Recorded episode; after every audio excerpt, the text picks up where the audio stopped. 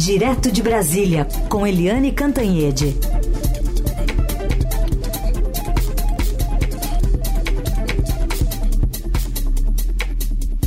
De volta das férias, Eliane, bom dia e bem-vinda.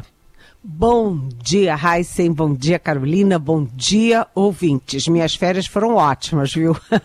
que bom, que bom. Bem-vinda, Eliane, ao nosso convívio aqui no Jornal Dourado.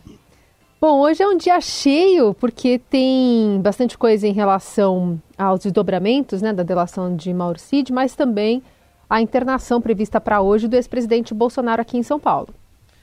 Pois é, o presidente Bolsonaro já fez quatro cirurgias depois da facada e agora ele está internado, está se internando em São Paulo para fazer uma quinta cirurgia é, como desdobramento, como efeito da facada, aquela facada de 2018 durante a campanha eleitoral.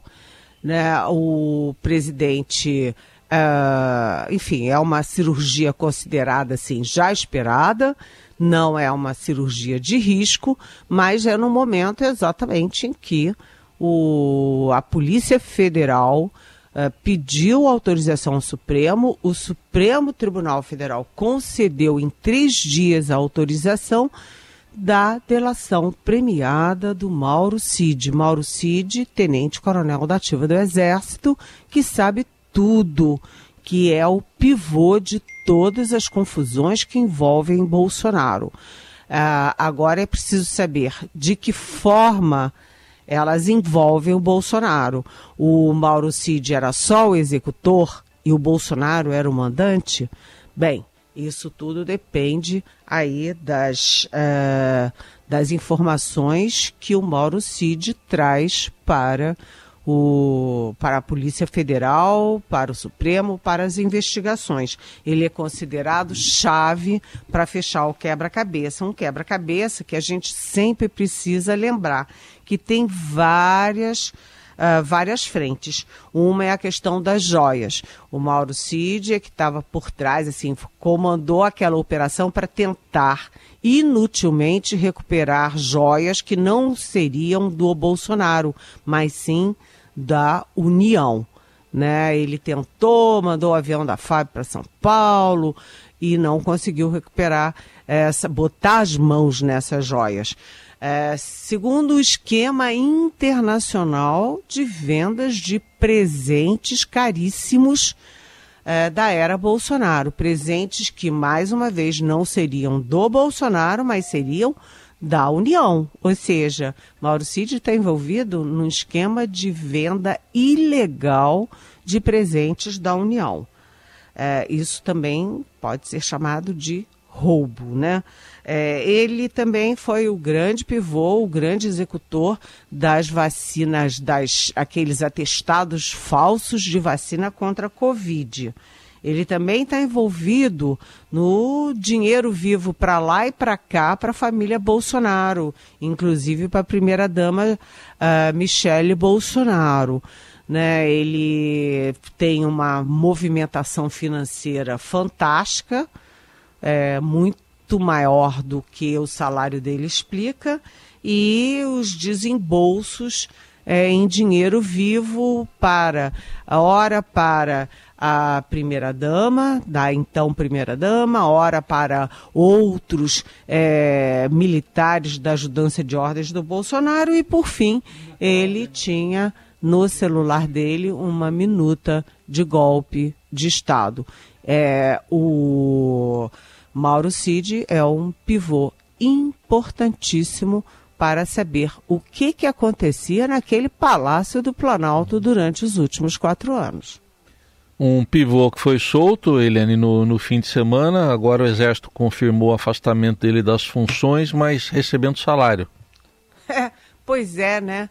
É, ontem o Josias de Souza escreveu uma, um título que eu achei que eu ri muito, que é o seguinte: o Exército está pagando 27 mil é, reais pro, pro Mauro Cid ficar de tornozeleira, né? Pela tornozeleira. O Mauro Cid, é, ele saiu da prisão, né? Ele estava preso há bastante tempo, acho que quatro, cinco, quatro meses, não é isso? E ele saiu da prisão, mas com tornozeleira, proibido de encontrar com outros é, suspeitos, outros envolvidos na investigação, é, com todos os passaportes apreendidos, proibido de sair do país. Enfim, ele tem muitas limitações, mas está fora da prisão. E por que, que ele está fora da prisão? Porque ele resolveu fazer a delação premiada. Né? Ele agora vai se preparar para isso é, em casa, mas ele já deu 24 horas de depoimentos para a polícia, ou seja, ele já contou bastante coisa, até por isso o Alexandre de Moraes recebi, recebi, é, resolveu acatar a delação e relaxar a prisão. Né, é, porque ele, nessas 24 horas, deu bastante informações sobre tudo que acontecia. Agora, ele é curioso, né, porque o Exército soltou uma nota é, no fim de semana, dizendo que ele não tem mais nenhuma função, está à disposição do Departamento de Pessoal do Exército, ou seja, está no limbo, né, uhum. enquanto todo mundo já espera que a carreira dele seja encerrada, né, que ele seja afastado definitivamente do Exército, de acordo com o desenrolar das investigações. Agora, é curioso, porque ele, além de manter o salário de 27 mil, ele mantém também a moradia oficial do Exército. Enfim, Mauro Cid está contando tudo. Quer dizer que tentou liberar um colar, mas ganhou uma tornozeleira, então. Pois é, só é. que o colar tinha um monte de diamante é. e a tornozeleira parece que não tem não, viu? Ai, ai, ai. Bom, vou ficar acompanhando então os próximos passos né, dessa delação e agora depois desse final de semana que ele passou com a família, o que deve vir pela frente. Eliane, vamos falar também sobre o presidente Lula.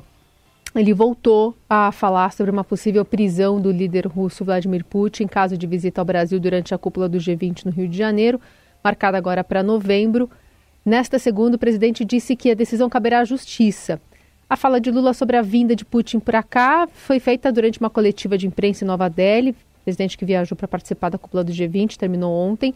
Mas antes do fim do encontro, em entrevista a um canal indiano, Lula disse que convidaria Putin para a cúpula do G20 no Rio e que o presidente Putin não seria preso se viajasse aqui, até aqui. Nesta segunda, o presidente mudou a versão e a gente ouve as duas agora. Eu posso lhe dizer que se eu for presidente do Brasil e ele for no Brasil, não é porque ele ser preso. Não é porque ele ser preso. Sabe, a, a, ninguém vai desrespeitar o Brasil, porque tentar prender ele no Brasil é de respeitar o Brasil. Eu não sei se o tribunal, não sei se a justiça brasileira vai prender. Isso que decide a justiça não é o governo nem o parlamento, é a justiça que vai decidir. Tá? É importante, eu, eu, inclusive quero estudar muito essa questão desse tribunal penal, porque os Estados Unidos não é signatário dele. A Rússia não é signatário dele. Então eu quero saber por que, que o Brasil virou signatário de um tribunal que os Estados Unidos não aceita. Por que, que nós somos inferiores e temos que aceitar uma coisa, sabe? Agora, quem toma a decisão é a justiça. O Brasil tem um poder judiciário que funciona e funciona perfeitamente bem. Nós temos que ver se vai acontecer alguma coisa no momento que tiver que acontecer. Difícil Olha, entender, Eliane. É, é aquela coisa, né? em boca fechada não entra mosca, né? E quando você abre muita boca, vem mosca em cima de mosca. O presidente Lula é, pisou na bola dessa vez, novamente, ao falar da crise da Ucrânia e com a Rússia, da guerra entre Ucrânia e Rússia, ou seja, da invasão da Rússia na Ucrânia. Porque é, quando o Lula diz, não, ele pode vir para o Brasil e aqui não tem por que prendê-lo, é, o Lula está desautorizando o uh, Tribunal Penal Internacional, porque foi o Tribunal Penal Internacional que decretou a prisão do Putin. Né? Enfim, como é que o Lula diz, ah, bate no peito diz vou desautorizar e desobedecer o, o Tribunal Penal Internacional? Né? A repercussão foi enorme, né? Lembrando que o Putin não pôde ir para a reunião do G20 em Nova Delhi, na Índia, exatamente porque se ele pisar fora da Rússia, ele corre o risco, seríssimo risco, de ser preso. E aí o Lula fala uma coisa dessas depois de ter dado vários sinais simpáticos à Rússia né, e simpáticos à China e contra a Ucrânia. Ou seja, o Lula é, ele tem uma posição ambígua em relação à guerra, uma relação ambígua em relação à Ucrânia, em relação ambígua em relação à Rússia e ao Putin. Então foi uma, um escorregão do Lula e ele teve que se corrigir. Aliás, se a gente for pegar a lista das vezes que o Lula teve que se corrigir nas falas dele sobre a guerra, é uma lista que está bem robusta, digamos assim. E o Lula falou isso exatamente depois que a reunião do G20 acabou com um, um documento que ameniza a posição ocidental em relação à guerra. Né, as posições até aqui tinham sido muito mais duras contra a Rússia, na recriminação à Rússia por invadir a Ucrânia. Até porque isso faz parte de todos os protocolos internacionais, né? A não inviolabilidade de territórios que foi o que a Lula, a, a, a Rússia, é, enfim, quebrou. A Rússia quebrou esse protocolo, quebrou essa regra internacional. E, inclusive, a imprensa internacional está dando aí essa reunião do G20 como um abandono do Ocidente à Ucrânia. É, enfim, a, o que tudo indica é que o Lula foi decisivo para amenizar, ou decisivo, ou teve um papel importante é, para amenizar esse documento final em relação à Rússia. Enfim, ele vai e volta, vai e volta, vai e volta, e tem que se desmentir toda hora. Pegou mal, é, e o que ele fala da segunda vez não anula o que ele disse da primeira vez. E na segunda vez, obviamente, ele foi alertado por assessores. Olha, presidente, não é assim não, hein? e aí ele disse, bem, isso é uma questão de justiça. Não é uma questão do executivo nem do legislativo. Então, como é que ele estava já liberando de antemão o Putin? Ou seja, foi uma atrapalhada e uma atrapalhada interna tem um peso, uma atrapalhada internacional é, num momento de guerra tem outro peso. É, fica ruim, né, gente? Análise política com Eliane Cantanhede, direto de Brasília. Eliane, o que, que você nos conta sobre o que foi dito, né? Chamou atenção a presença da primeira-dama Janja lá na reunião do G20. Ela foi a única primeira-dama presente? Exatamente, não é presente. É, na verdade, são 20 presidentes, né, ou, enfim, chefes de Estado ou chefes de governo, exceto Putin, que não podia ir, porque senão corria o risco de ser preso. Mas uh, eles levam, ou as mulheres ou os maridos, levam para o país. Mas o único dos 20 ou dos 19 que entrou com a mulher na cerimônia foi o Lula. Todos os outros entraram sozinhos ou as outras entraram sozinhas, enquanto seus maridos, suas mulheres cumpriam uma agenda à parte, uma agenda paralela. A, a Janja desfilou pelo tapete, uh, tapete da cerimônia, até ser recebida pelo primeiro-ministro uh, da Índia, e depois ela participou de dentro da reunião. Foi a única também dos 20 países a participar. Ela ficou atrás do Lula, a cerimônia era fechada para a imprensa e ela tirou fotos, postou nas redes sociais, ou seja, agiu como uma jornalista infiltrada dentro da reunião. É uma coisa que é fora do protocolo e que não é uma questão machista, porque não era uma questão contra as mulheres, era sim que era uma reunião de trabalho seja dos presidentes como das presidentes. Uh, dos primeiros ministros ou das primeiras ministras. Enfim, é outra coisa que causa um certo mal-estar enquanto Lula uh, também criou ali um mal-estar ao ser recebido, tirar fotos e convidar para vir ao Brasil o ditador sanguinário da Arábia Saudita, que é acusado de não apenas mandar matar, mas mandar esquartejar um jornalista que se opunha ao regime dele. Um jornalista, inclusive, que era sediado nos Estados Unidos. Ou seja, é complicado. Além disso, a gente lembra que a Arábia Saudita e esse ditador sanguinário uh, é que deram aquelas caixas de diamantes para lá e diamantes para cá para Bolsonaro e, e Michele Bolsonaro, enfim, e que acabaram ali é, sendo essas joias sendo alvo de investigações múltiplas da Polícia Federal, do Ministério Público, da do Supremo Tribunal Federal. Enfim, a viagem dessa vez do Lula foi bem, vamos dizer assim, polêmica, né? E o resultado, é, bem, não sei. O resultado é preciso avaliar melhor. O Lula assume o, a presidência rotativa do G20, quer dizer, o Brasil assume com o discurso de que o G20 precisa corrigir os erros do neoliberalismo e ele inclui na agenda o combate à fome e às desigualdades. A gente é contra isso? Nunca, jamais. Pelo contrário, as maiores economias do mundo têm que ter uma responsabilidade enorme, sim, eh, no combate à miséria, à fome e à desigualdade. Tudo bem, mas para assumir esse papel e essa liderança, o Lula tem que ser mais, vamos dizer assim, cauteloso e seguir mais as regras internacionais de boa educação, bom convívio e, enfim, os protocolos todos seguem, o Brasil precisa seguir. Eliane, sobre o Rio Grande do Sul, né, o presidente saiu daqui criticado porque não passou na região antes de embarcar para o G20, mas teve no fim de semana a agenda do vice, né, presidente em exercício Geraldo Alckmin.